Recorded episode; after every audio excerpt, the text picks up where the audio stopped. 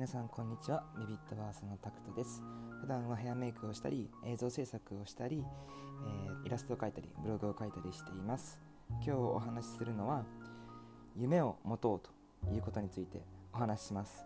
ちょっと臭いタイトルなんですけどえっとですね基本的に大きな夢を持った方が人は幸せになります。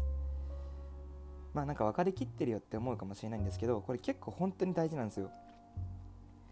なんでかっていうと人ってこう何かを成し得ることって大好きなんですよね。そこに快楽を覚えるんですよ。脳が。まあ夢っていうのはそもそも何かっていうといわゆる目的ですね。少し前に目標を作るには目的が必要だっていう話をしたんですけどまあその話とちょっと近いんですがその目的イコール夢と思ってください。その目的を成すために目標を作りましょうっていうのがこの前のお話で、まあ、夢を持つと人生はすごい楽しくなります。嫌なことも嫌じゃなくなるし例えば彼女にプロポーズしたいとか考えるとするじゃないですか。で、まあ、100万円ぐらいの指輪買ってあげたいなみたいなことを考えるわけですよ。でも、半年ぐらいにプロポーズしたいなって。すると月 僕貯金持ってないなと。貯めなきゃいけないと。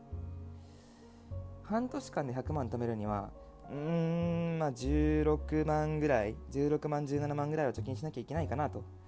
いうことでじゃあ目標のために目的のために夢のためにその彼女にプロポーズをすると。指輪を渡すという夢のために貯金を始めるわけですよね。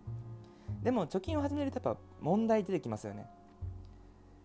まず自分の使えるお金が16万減るんだから絶対彼女になんか怪しまれますよね。そうするとまあ素直に言うのもありかもしれないですけどね。僕だったら多分嘘ついちゃうかもしれない。次の授業でちょっとお金必要だからちょっとだけ使えるお金減らしたいんだとか言っちゃうかもしれない。とかでもそうするとなんかデートとかってあの行ける場所が限られてきたりとかしてくるし、まあ、ちょっと彼女にも迷惑かけるけど、まあ、その中で次は僕は一緒に楽しめる何かを生み出さなきゃいけないわけですよね。お金がなくっても一緒に入れる時間をどう楽しませるかっていうのも考えなきゃいけない。それかもう見え張ってあのお金使うか16万貯金して残りの余ったお金を全部彼女に使ってあ全然大丈夫だよぐらいの今までと変わんないよぐらいの見栄を張るかです。まあやるかもしんないな。でもそうすると自分の生活の質って間違いなく下がりますよね。1日3食食べしたものが1食になるかもしれないし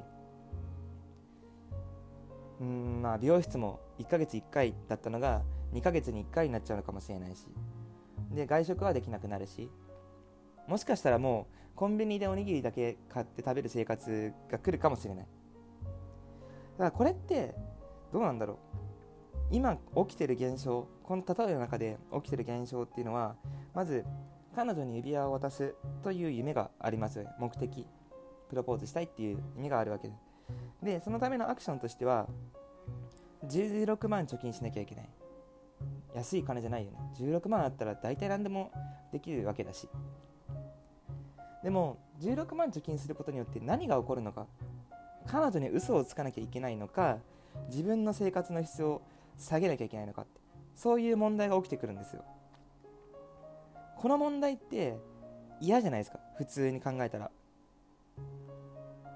なんかすごい苦しいはずなんですよどう考えても。やりたくないことなんですよね。でもそうじゃないと思う。幸せだと思うんですよね。その期間って自分は不幸だなって思うことがあるのかっていう話です。ないとないと思います。てかないですね。絶対に。まあ例に挙げたのはプロポーズなんですけど 自分のやりたいことをするってこういうことなんですよ。プロポーズをするために指輪を買うっていう夢目的がなかったら16万なんて貯金できないんですよ。生活の質を落としてまで。辛すぎるじゃないですか。何のために貯金してんだろうってなるし。貯金するにしても16万じゃなくていいし生活の質が落ちない金額でもいいわけですよね。でも人はできるんですよ。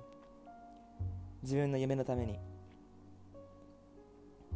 でこれがね人って自分のためにしか生きれないっていう話がありながら人のために生きろっていう言葉がありますよね。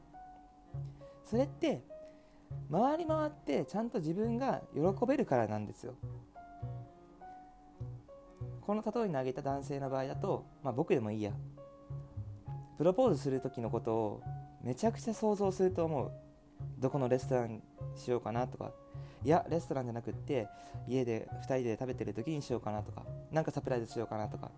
そういったことも考えるはずですよね。で相手が喜んでくれる顔を見たいわけですよね。相手が喜んでくれる顔を見たいから頑張る。泣いてくれるかなとか笑ってくれるかなって笑ってほしいなって思うから頑張れるんですよね。これ誰のために努力してんだろうって話です。一見すると彼女のためかもしんない。彼女に喜んでほしいから。でもその結果自分が喜べるんだよね。すごい大事なことだと思います。絶対に人のために生きるってそういうことなんですよ。相手が喜んでくれるから自分も喜ぶ。彼女にネックレスとかプレゼントした時に彼女がネックレスをつけて喜んでくれるとあったと思います。まあ逆でもいいですよ。その時に何が起きるか。ネックレスをあげたらネックレスをつけて彼女は喜んでくれるんですよ。でも彼女はネックレスをつけた姿を自分で見ることはできないんですよ。プロポーズの時の指輪もそうですよね。指輪をつけてる手は見ることができるけど指輪をつけてる自分を見ることができない。だって目の前に自分じゃなくて相手の男性がいるんだから。つまり相手を喜ばせるっていうのは物を与えるだのどうだのこうだのじゃなくって相手が喜んでくれる価値を与えたい。でそれにとって喜んでくれる顔を見たい。笑顔を見たい。それが自分の財産になるってことなんですね。そのためだったら人間割と何でもできます。美容師時代とか僕がねあと事業を始めた時もとにかく稼ぎたかったんですよ。なんかフリーランスでかっこいいなとかでヘアメイクとか美容師以外にもいろいろやり手でかっこいいなって思われたかったし自分の好きな時間とかいっぱい欲しかったんですよ。でも現実その当時僕ここまで考えてなくって現実やってみると自分の自由な時間が欲しいがために自分の自由な時間を失いまくってるんですよ。稼ぎたいがために借金いっぱいしたんですよ。でも辛いなってちょっとしんどいなって思った時期はあるんですけどうわー最悪不幸だなって思ったことは一回もなかったですね。有意義な時間ってこういうことだと思います。時間管理のスキルタスク管理のスキルっていうものを身につけても達成できない理由ってのはここなんですよ。目的がしっかりしないと夢がしっかりしないとできないですよ。当たり前だとそんなの。会社の時間を効率的にやりたいと。なんでって。その方が楽だから。それじゃダメなんですよ。それじゃ意味がない。そんな漠然としすぎてたら夢でも何でもないそれは。ただの自分の欲求であって夢でもないわけですよね。別にその管理がタスク管理をしなくても生きていけるんだから。でもなんでタスク管理をやる必要があるのか。そこを先に探してください。人生って勝手に始まっていきなり終わるんですよ。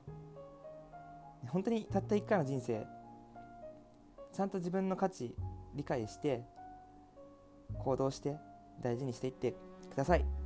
はい、えー、今日のお話はですね夢を持った方が幸せになれるよっていうお話でした。じゃあまたね